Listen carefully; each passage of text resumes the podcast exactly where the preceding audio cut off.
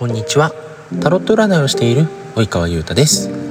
このラジオは私が Twitter に毎日投稿しているタロットカードを使って恋愛で困っている方へのアドバイスをお送りする番組となっております。それでは行きましょう。今回は友達が好きな人を好きになってしまった方へのアドバイスとなります。友達から好きな人の話を聞いているうちに自分もその人のことが好きになってしまうということはありますよね。友達がその人のことを熱く語っているのを聞いているうちに自分もその人のことが魅力的に見えてきてしまった。何度も友達から写真や動画を見せられているうちに自分もその人のことが気になってしまった。そんな悩みを抱えている方へのアドバイスをお伝えいたします。カードからのアドバイスは友達が好きな人を好きになったという感情極端なことを言えばそれは勘違いです。友達の影響を受けて好きかもと錯覚しているだけなのでその感情は今は一旦無視しましょう。もし友達から奪ってその方と付き合ったとしても早々に冷めてしまいますよ。友情も恋愛もなくしてしまうくらいなら今は友情を取りましょうです、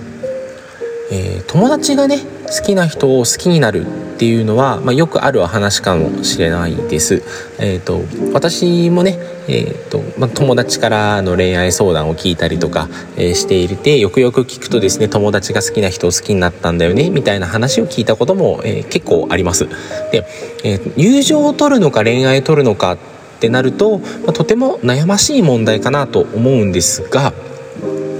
え、まあそうねなってしまう原因原因とま理由としてですね状況あなたの状況として今のところお付き合いしている人がいない、え、気になる人もいない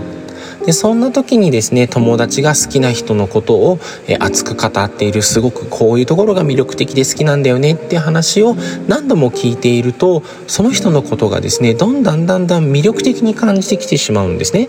でまたですねその同じ話というか、まあ、同じ人の話を繰り返し聞いたりとか何度も顔を見たりとかあとは友達がとても評価している人だってなってくるとその人のことをですね好意的に見ることはあっても否定的に見ることってほとんどありえないんですよね。よっぽどその友達が例えば昔ね、えお付き合いした方に騙されているとかなんかそういうマイナスの要素があってでこの人が好きだって言われた時にその以前騙した方と同じ近い要素があるような人だったら多分否定的に見れると思うんですよでも友達が別にそういうね騙されたとか何かマイナスの面がなくて普通にお付き合いねしてた話を聞いてるだけだったとしたらその友達がえこういうところが好きなんだこういうところが魅力的なんだよねっていう話を何度も聞いてこの人だよっていう顔も何度も見せてでしかも自分が知っている友達がとても高評価をしている好きだっていうね高評価をしているってなるとその人のことをですね好意的に見るのは全然あるんですよ。でさらにそこに友達が好きな人っていう条件が加わった結果その友達が好きな人はあなたから見てもものすごく魅力的な人に見えちゃうっていうのは当然のことなんです。でそれはもう心理学的にね、うんと、単純接触とかあの他人からの評価が高い人とか、まあ、そういう心理学要素も加わってえ、その人のね友達が好きな人のことがすごく魅力的に見えてしまうっていうのはもう当たり前のことなんですよ。でただそれって、えーと、その友達からねその好きな人を、ま、う言い方悪いですけどね奪って付き合ったとしてもそれはすぐに冷めてしまう感情なんですね。でそれはなぜかっていうとその人のことを魅力的だと思っていた感情っていうのは友達の影響でできた感情なんです。自発的に出てきた感情ではない以上そのね、友達から奪って付き合ったらその、ね、魅力的に語ってくれていた友達っていなくなっちゃいますよね。でまたその友達が好きな人だっていうなんだろうな、えーと、人が、えーと、好意を持っている人を自分のものにした自分と付き合ったってなると、えー、魅力的に語ってくれる人もいなくなるし、えー、自分ともうすでに付き合っている状態なので魅力的に感じていた要素っていうのはなくなってしまうんですよ。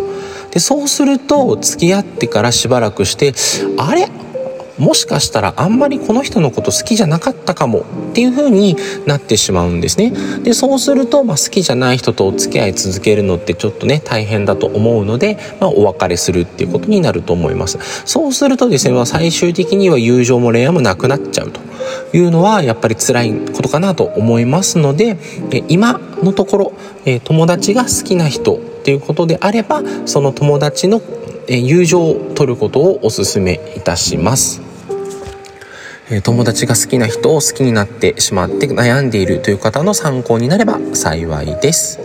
それでは、バイバーイ。